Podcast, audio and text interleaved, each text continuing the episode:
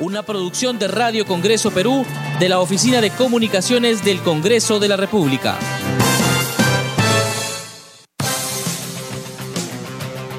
Hola, hola amigos, ¿cómo están? ¿Qué tal? Un abrazo fraterno para todos ustedes. Gracias por aunarse a esta hora a Radio Congreso Perú, a la señal de Radio Congreso Perú. Ya estamos empezando de esta manera nuestro programa al instante con el Congreso. Toda la información del trabajo parlamentario. Ya saben, si usted quiere recabar más información a través de otras plataformas, tenemos la plataforma de televisión, televisión del Congreso, puede sintonizar 550 en Movistar, 56 en Claro y 56 también en Vez Cable. Yo soy Juan López y es un gusto estar nuevamente con ustedes para compartir media hora de programa. Y mañana, y mañana, como ya es de conocimiento público, es un día importante, importante por la trascendencia de los temas que se, va, se van a tocar en el Pleno del Tribunal Constitucional. Su presidente Ernesto Blume anunció este hecho y ha señalado, por otro lado, que el Tribunal Constitucional actúa de acuerdo a derecho y de acuerdo también a la ética ha señalado que sus integrantes, sus integrantes, los magistrados, actúan de acuerdo a derecho y a la ética y no en función de intereses políticos, es lo que ha dicho el eh, presidente del Tribunal Constitucional. Y bueno, hoy se han pronunciado algunos parlamentarios en ese sentido, ¿no? Algunos son escépticos, otros dicen, bueno, esperemos, esperemos que el Tribunal Constitucional actúe de acuerdo al, llamado de la población, porque en un 73%, de acuerdo a una, última encuesta, el 73% de la población está diciendo de que esta crisis que ha sido originada por el Ejecutivo se dilucide, se dilucide en el Tribunal Constitucional. Entonces mañana jueves 17 es un día importante, empieza a escribirse nueva historia en el Perú, porque a partir de mañana empieza, digamos, una nueva etapa porque el tribunal puede que, eh, digamos, eh, va a definir, va a definir la situación en la que estamos en estos momentos. Bien amigos, vamos a nuestro resumen de noticias y nuestros titulares. No solo el Congreso, también el pueblo espera que el Tribunal Constitucional actúe de acuerdo a la ley con la acción competencial y la situación del doctor Gonzalo Ortiz de Ceballos. Así lo señaló el congresista Miguel Torres de Fuerza Popular tras hacer un llamado al máximo intérprete de la Constitución para que escuche el llamado del pueblo que en un 73% quiere que la crisis se resuelva en el Tribunal Constitucional. Por su parte, la legisladora Marisa García indicó que mañana el tribunal no definirá el tema de fondo, tanto en el caso de la acción competencial y la incorporación del doctor Gonzalo Ortiz de Ceballos, cuya elección, dijo, es legal. Entre tanto, el congresista Héctor Becerril se mostró escéptico por lo que pueda decidir el Tribunal Constitucional sobre la acción competencial y la incorporación del doctor Gonzalo Ortiz de Ceballos. El viernes, el viernes 18, desde las 10 de la mañana, sesionará la Comisión Permanente del Congreso de la República. Hoy a partir de las 7 de la noche, la sede principal del Congreso se iluminará de rosado como muestra de compromiso contra el cáncer de mama. Muy bien amigos, vamos ahora al resumen de nuestras, de nuestras noticias. No sin antes decirle a nuestros amigos que están en estos momentos en sintonía de Radio Congreso Perú, muchas gracias por estar ahí, un abrazo fraterno para todos ustedes, abrazo fraterno también para nuestros amigos de las radios asociadas, a través de los cuales salimos a nivel nacional. Ya saben, les reitero, estamos saliendo para el Perú y el mundo a través de la internet, nos encuentran en www.congreso.gov.p. Mayor información también usted la puede tener en nuestra plataforma de televisión, Televisión del Congreso. Puede sintonizar 550 en Movistar, 56 en Claro y 56 en Vez Cable. Bien, esta mañana han declarado algunos parlamentarios refiriéndose obviamente a lo que va a suceder mañana. Unos se han mostrado escépticos, otros se han mostrado eh, digamos, eh, por lo menos esperan, esperan que el Tribunal Constitucional actúe de acuerdo a derecho y de acuerdo a cómo se ha, se ha pronunciado también la Comisión de Venecia. Hay algunas cosas que se tienen que mejorar, seguramente han encontrado. Esto, esto ha dado pie, señores, para que se vea pues algunos vacíos. Hay que evitar que, que las cosas que están escritas en la Constitución no sean interpretables, sino sean cuestiones de hecho, ¿no? Cuestiones que digan tajantemente esto es así, esto no es así. Porque ahora nos estamos dando cuenta pues que todo el mundo quiere interpretar y a veces algunas cosas en la Constitución da pie a eso. Así que esta crisis, esta crisis y todas las crisis obviamente, nos dan la oportunidad, nos dan la gran oportunidad de generar un mañana mejor. Así que vamos, vamos con las declaraciones en primer lugar del congresista de Fuerza Popular Héctor Becerril, quien se ha mostrado escéptico por lo que pueda definir a partir de, de, mañana y hacia adelante el Tribunal Constitucional respecto a la acción competencial y sobre la incorporación a, e, a, este, a este órgano máximo intérprete de la Constitución del doctor Gonzalo Ortiz de Ceballos, que fue elegido miembro, miembro de esta organización el pasado 30 de septiembre dentro de lo que establece, de lo que establece el reglamento del Congreso y también la legalidad. Escuchemos al congresista Héctor Becerril. Unidos a la Constitución y quienes aquellos cegados por su ideología van a, a resolver no de acuerdo a la Constitución, sino violando la Constitución. Es decir, en vista ya que varios magistrados han adelantado opinión, yo repito una vez más que no tengo ninguna confianza en este Tribunal Constitucional porque hay cuatro magistrados que su sesgo ideológico, político y sus odios personales no van a dejar que resuelvan de acuerdo a ley. En ninguno de los dos puntos, ni la incorporación del magistrado Ortiz de Ceballos, ni la admisibilidad de la demanda. A pesar que en los dos casos es pegado a la ley y a la constitución, porque en el caso del magistrado Ortiz, él ha sido electo por el Congreso de la República. Dicen que hay eh, todavía eh, un tema administrativo por solucionar. Eso no es cierto. Eh, cuando la congresista Glave presentó la reconsideración, ya se había aprobado la exoneración de la aprobación del acta. Por lo tanto, ya es una cosa consentida, una cosa ya realizada. Así es que si, se apegan a la ley, bueno, pues ojalá que se dé ese tema, pero yo eh, en realidad tengo mis dudas al respecto. ¿Para usted Ortiz de Ceballos debería ser admitido como tribuno entonces mañana? Obviamente, se ha sido presentado en el Pleno del Congreso, ha logrado los 87 votos. Entonces, ¿qué cuestionamiento puede haber?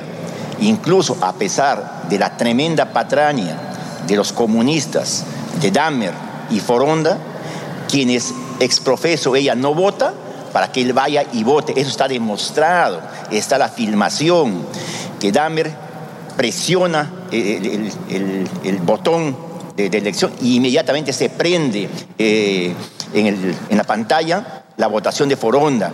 Eso muestra pues la calidad moral de la gente comunista que ha llegado acá al Congreso y que lo único que han buscado es empañar y deslegitimar esa elección. Así es tanta su desesperación. ¿Por qué? Justamente pues porque los comunistas tienen sus cuatro eh, tribunos que juegan al compás ideológico eh, de ellos. La fiscal de la Nación ha pedido un informe justo respecto al tema que usted eh, estaba hablando. ¿Esto debería tener también en cuenta el Tribunal Constitucional o en todo caso debería dejarlo de lado? No, eso corren por cuerdas separadas, pero yo quisiera invocar a la fiscal de la Nación que vea objetivamente, que mire el momento cuando Dahmer eh, se apoya en el escaño eh, de Foronda y se prende la luz en la pantalla. Eso es una prueba así, una prueba total, una prueba plena, que no merece ningún tipo de análisis y debe en realidad acusar a estas personas eh, por el delito que han cometido, que es gravísimo presidente ayer señaló que se mostraba satisfecho con la opinión vertida por la Comisión de Venecia. es que el presidente eh, y sus ayayeros interpretan de acuerdo a su conveniencia lo que ha dicho la Comisión de Venecia. Acá está claro que eh, no correspondía a ser una cuestión de confianza por una modificación constitucional. Eso lo dice claramente. Y si no correspondía a ser una cuestión de confianza, en esos términos, mucho peor, pues, en la, eh, por la eh, supuesta denegación fáctica de, la denegación que él manifiesta respecto a la elección de los miembros del TC. Acá ha quedado completamente desnudado eh, Martín Vizcarra. Pero bueno, eh, tiene la prensa, tiene las Fuerzas Armadas, tiene la policía, tiene el Ministerio Público, tiene el Poder Judicial. es decir, tiene todo para hacer lo que él quiera. Pero va a llegar el momento en que él va a tener que responder cuando la democracia sea recuperada en el país.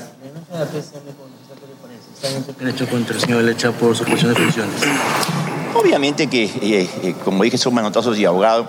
Eh, es, es, creo que inadmisible. Nadie en su sano juicio puede creer que el señor Pedro Laechea no puede presentar una denuncia. En todo caso, ya pues no habría, no habría defensa posible de los abusos de atropello que está cometiendo el presidente golpista. Ahí estaban las palabras de Héctor Becerril de Fuerza Popular. Se muestra escéptico en torno a lo que pueda decidir el Tribunal Constitucional, en torno a la acción competencial y la medida cautelar y sobre la situación del doctor Gonzalo Ortiz de Ceballos, elegido el pasado 30 de septiembre como nuevo miembro del Tribunal Constitucional. Ha declarado también la congresista Maritza García ella ha señalado que a partir de mañana, bueno, en todo caso mañana el Tribunal Constitucional no va, a ver, no va a el tema de fondo, sino que va a ver un poco la legalidad de la presentación de la acción competencial y si es legal también la, elección del doctor Gonzalo Ortiz Ceballos. Por lo demás, ella ha dicho que el tema de la elección del doctor Gonzalo Ortiz Ceballos es legal, ha cumplido todos los requisitos todo lo que se presentó después ha sido extemporáneo, ha dicho. Así que el tema parece que está zanjado en el caso del doctor Gonzalo Ortiz de Ceballo, pero esto lo tiene que dilucidar de todas maneras el Tribunal Constitucional. El expresidente, digamos, del Tribunal Constitucional, el doctor Mesía, inclusive dijo, ¿ah? dijo de que el presidente actual del Tribunal Constitucional, él de acuerdo al reglamento del máximo intérprete de la Constitución, ha podido, ha podido juramentar sin tomar en cuenta, digamos, sin pasar al Pleno el caso del doctor este, Gonzalo Ortiz de Bayo. Lo ha podido juramentar.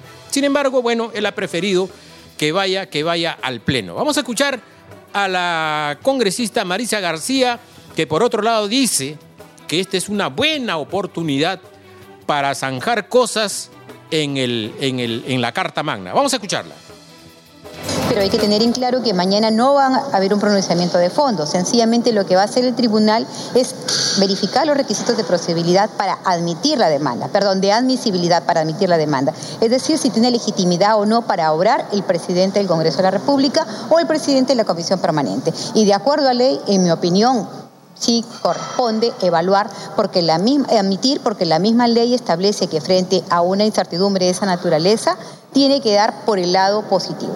Hay controversia respecto a la firma Pedro Lechea, si es presidente del Congreso o no, y si en caso puede o no presentar esta demanda competencial. Hay una ambigüedad en el reglamento del Congreso porque se señala que para ser presidente de la Comisión Permanente tienes que ser presidente del Congreso de la República. Y en el decreto supremo de disolución del Congreso no se dice que se deja sin efecto la designación o la elección del señor Pedro Lechea. Es lo que pasa con la comisión permanente. Cuando se emite el decreto supremo de disolución del Congreso, se dice queda en función de la comisión permanente. Pero ¿qué hemos visto ahora? Que el señor Morán, abusando de sus atribuciones, lo que ha hecho es una disolución parcial. Yo no, me voy, a, yo no voy a permitir que haya una disolución parcial de la comisión permanente. Nosotros hemos sido elegidos democráticamente aquí, porque hubo una, una lista de, designa, de designación de congresistas accesitarios y entre esas estoy yo y voy a defender mis derechos y la constitución política del Estado. Para, para comprenderlo mejor, entonces Olaechea está bien que firme como presidente del Congreso en este caso.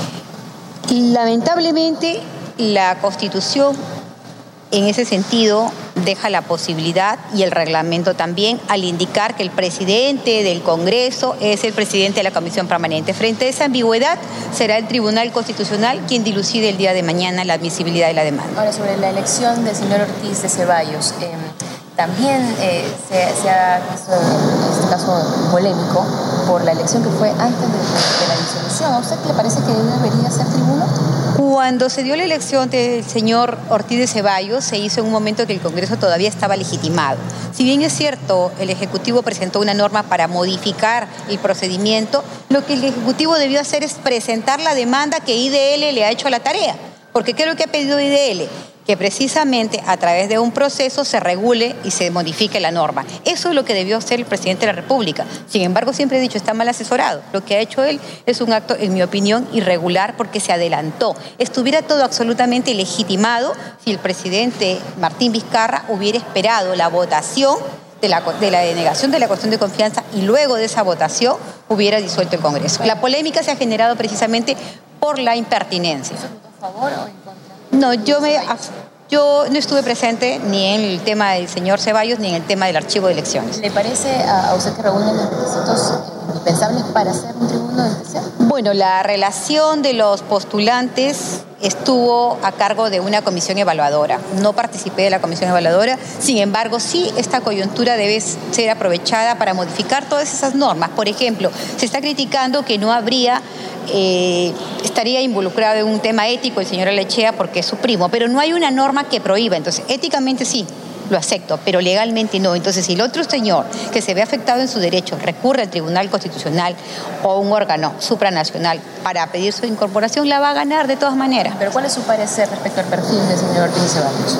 Yo creo que lo mejor en este momento es dejar que sea el ente encargado, el Tribunal Constitucional, quien dirima ese tema. Muchas gracias bien, ahí estaba Maritza García declarando entonces sobre lo que pueda ocurrir mañana en, la, en el Pleno del Tribunal Constitucional.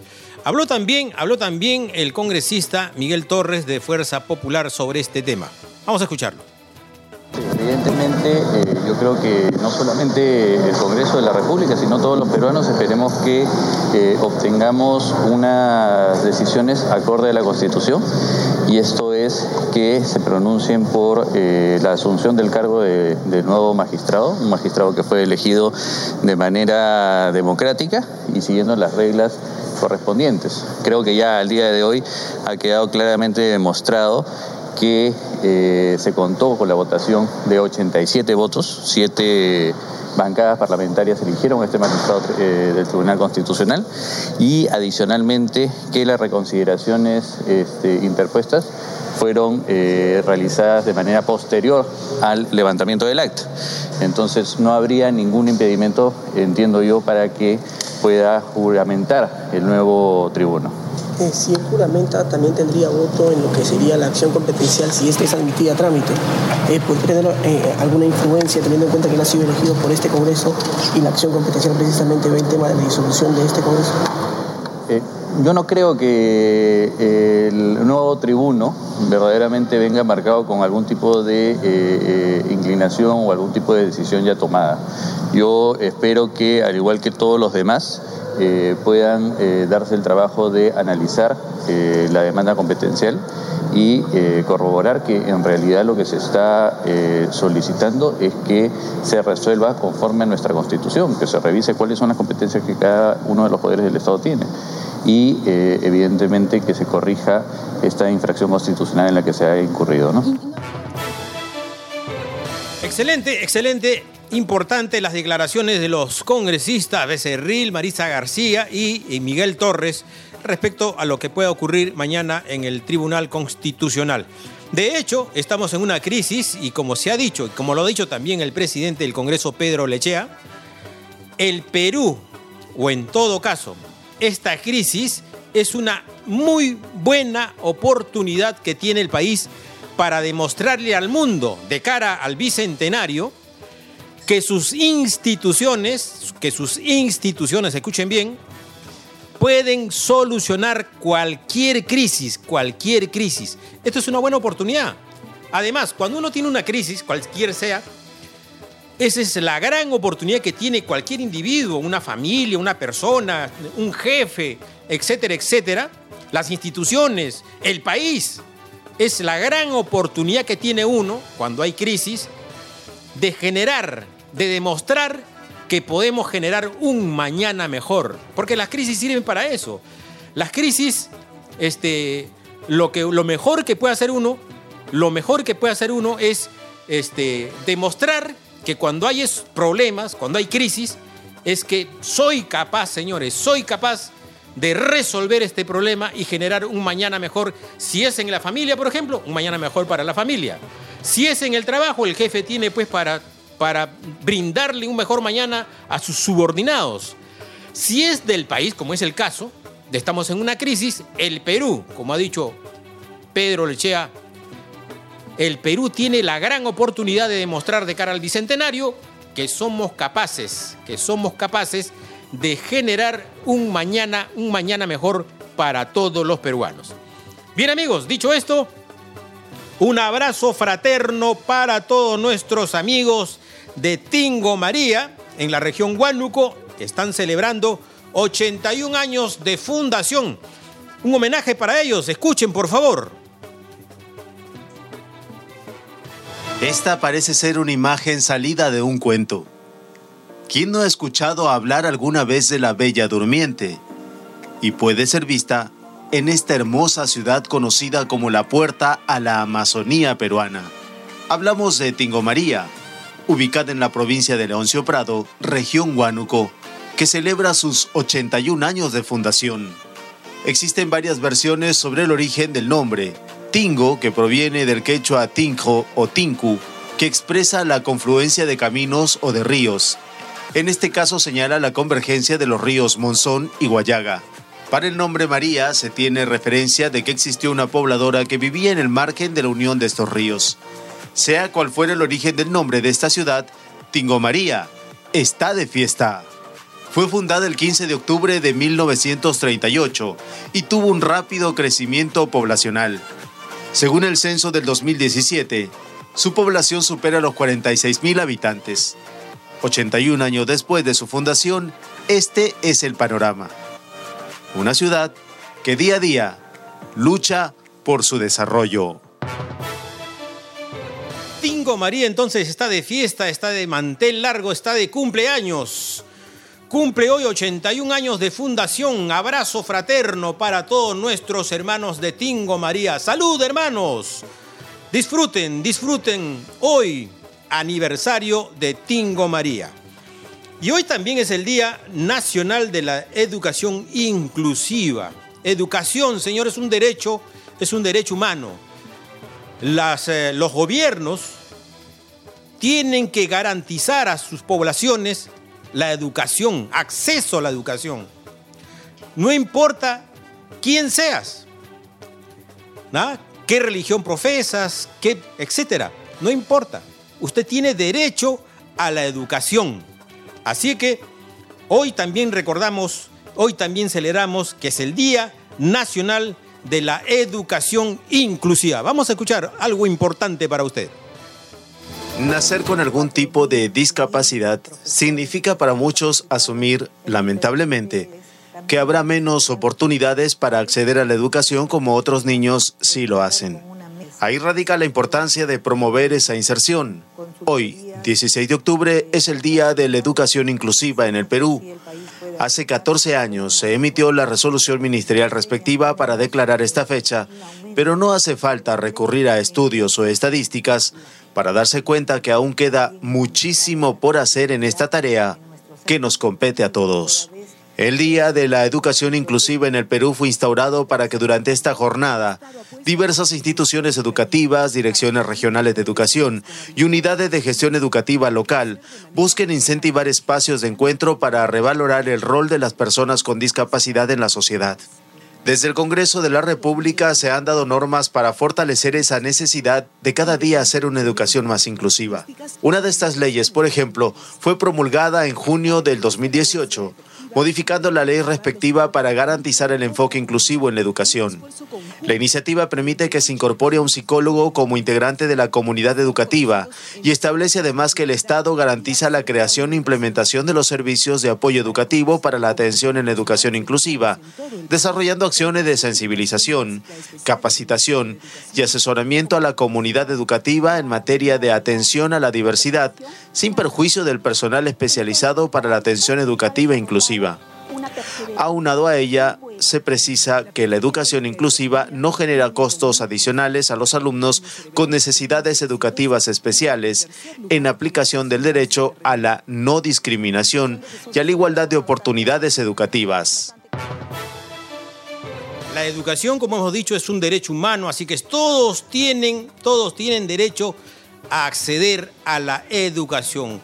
Un pueblo educado, un pueblo es, digamos, la que sale adelante, porque no se trata de acumular riqueza, y eso ustedes lo habrán podido ver, ¿no? A veces las familias generan riqueza, este, pero resulta que las generaciones que tienen esta familia, la segunda, la tercera generación, probablemente flaquean. Y toda la riqueza que, que acumuló esa familia se va por los suelos porque la tercera generación no supo qué hacer porque no estaba educada. Así que la educación es fundamental para que se desarrollen una familia cuyos miembros, cuyos miembros son profesionales, se han educado, esa familia obviamente va a desarrollar. Claro que va a desarrollar. Muy por el contrario, si esa familia no tiene, pues, este, digamos, no ha sido bien, cuyos integrantes no están educados, la familia va decayendo, va decayendo. Y si las familias están bien educadas, si las familias tienen proyecciones, si las familias se desarrollan con buena salud, obviamente el país también se desarrolla con buena salud porque este, las sociedades se hacen de las familias y el país se hace, se hace de las sociedades. Así que un país educado tiene un futuro promisorio como es el caso del Perú, ¿no? Tiene grandes riquezas, pero ¿qué nos está faltando? De repente un poco más de educación para dar ese gran salto que queremos.